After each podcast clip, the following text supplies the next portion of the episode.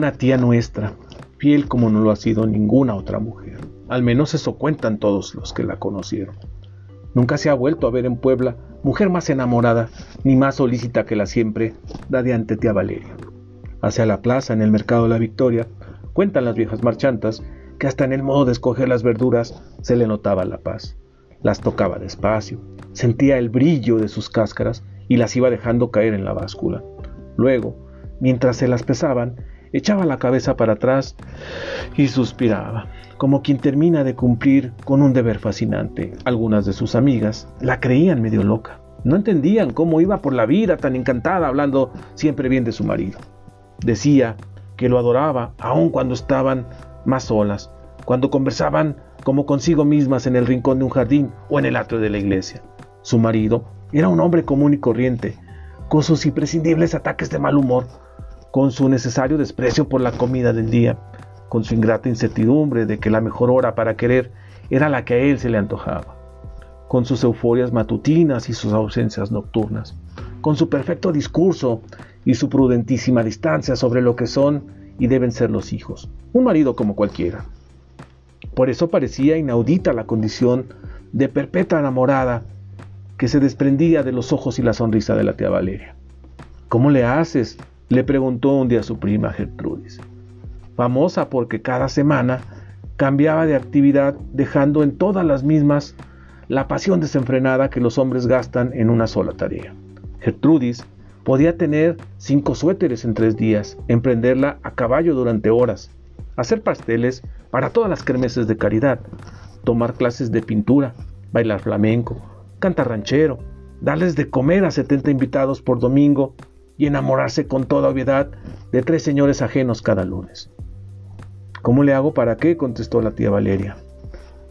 Para no aburrir nunca, dijo la prima Gertrudis, mientras ensartaba la aguja y emprendía el bordado de uno de los 300 manteles de punto de cruz que les heredó a sus hijas.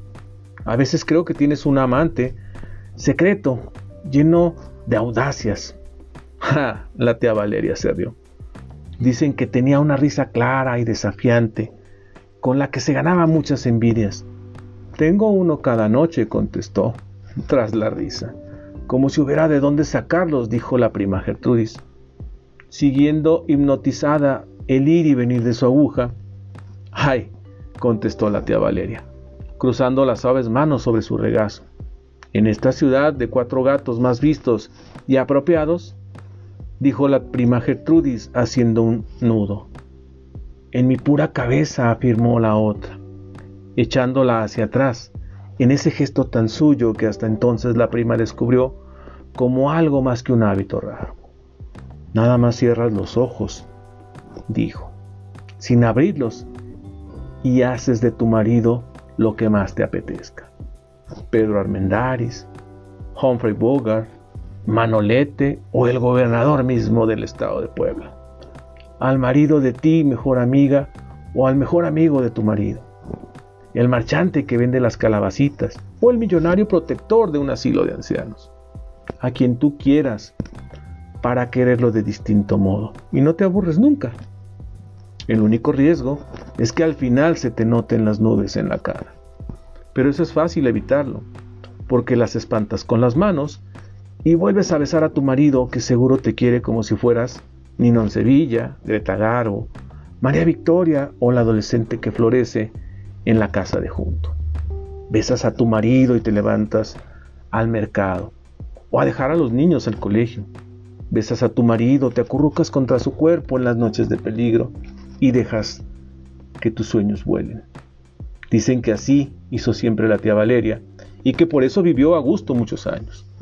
Lo cierto es que se murió mientras dormía con la cabeza echada hacia atrás y un autógrafo de Agustín Lara debajo de su almohada. Esa fue la tía Valeria.